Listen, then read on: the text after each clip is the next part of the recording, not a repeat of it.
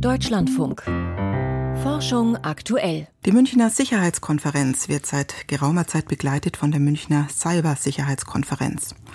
Vor einem Jahr diskutierte man da über Hackerangriffe auf die Ukraine.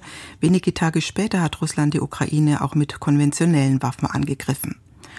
Zugeschaltet ist jetzt mein Kollege Peter Welchering. Peter, wie stark hat dieser Krieg unsere digitale Sicherheit im letzten Jahr verändert?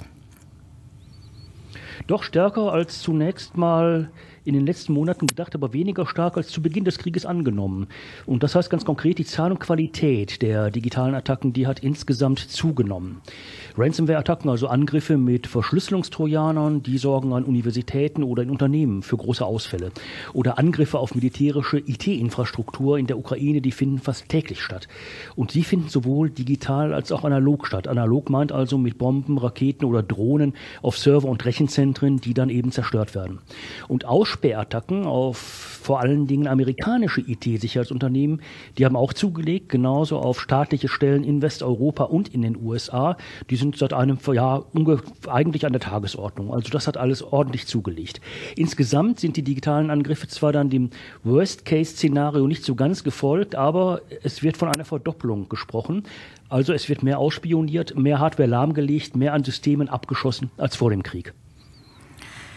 Und äh, wie hat äh, die Vizepräsidentin der EU-Kommission darauf reagiert? Da gab es heute auch einen Vortrag zu. Ja, das war gestern sogar schon. Margarita Schinas, der Vizepräsident der EU-Kommission, hat deshalb auch sehr intensiv darauf hingewiesen, dass die ausgesprochen effiziente Abwehr der russischen digitalen Angriffe auf die Ukraine eben nur als Teamleistung mehrerer Staaten und als Ergebnis von sehr viel Trainings möglich war. Das heißt, es gab so viele Angriffe in der Ukraine, da mussten tatsächlich dann Kräfte aus anderen westeuropäischen Staaten aushelfen. Und das ist eine Konsequenz, die auch Alex Carmona, die Vizepräsidentin von Airbus Defense beispielsweise, daraus gezogen hat. Wir brauchen in Westeuropa mehr gemeinsame Sicherheitsübungen von Militärs, Verwaltung und Unternehmen. Wir müssen die Militärs stärker einbeziehen. Ist es denn so leicht zu schaffen? Also was sagen denn die Militärs dazu?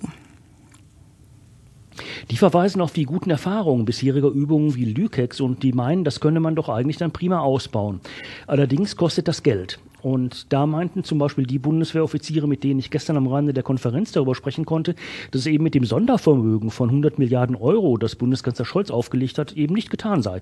Auch die 20 Milliarden für eine gemeinsame IT-Plattform der Bundeswehr, über die wir ja auch schon berichtet haben, die reichen da nicht aus. Da müsse also in diesem und im nächsten Jahr nochmal ordentlich draufgelegt werden, vermutlich nochmal eine dicke zweistellige Milliardensumme. Und vor allen Dingen die amerikanische IT-Industrie, die sieht da ein neues Geschäftsfeld in Europa und verweist aber auf die Ukraine, denn in der Ukraine ist Folgendes passiert. IT-Unternehmen wie Mandiant etwa, die sind als Red Team, als rotes Team in ukrainische Systeme eingedrungen, haben die Schwachstellen identifiziert und beseitigt, beziehungsweise Sicherheitslücken dann geschlossen und dafür eben Geld kassiert. Das heißt, andere Unternehmen halfen, Regierungs- und Verwaltungsdaten in die Cloud zu transferieren. Auch das musste natürlich bezahlt werden von unterschiedlichen Töpfen und wieder andere stellten eben Kommunikationsinfrastruktur bereit und das beschränkt sich ja nicht nur allein auf den Satellitendienst Starlink von Elon Musk.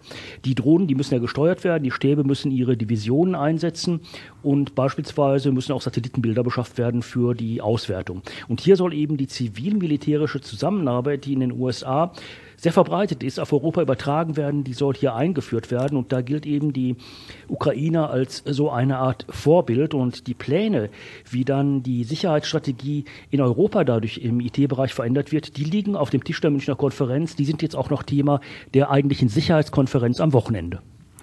Soweit Peter Welchering, der morgen im DLF bei Computer und Kommunikation noch einmal ausführlich von der Munich Cybersecurity berichten wird.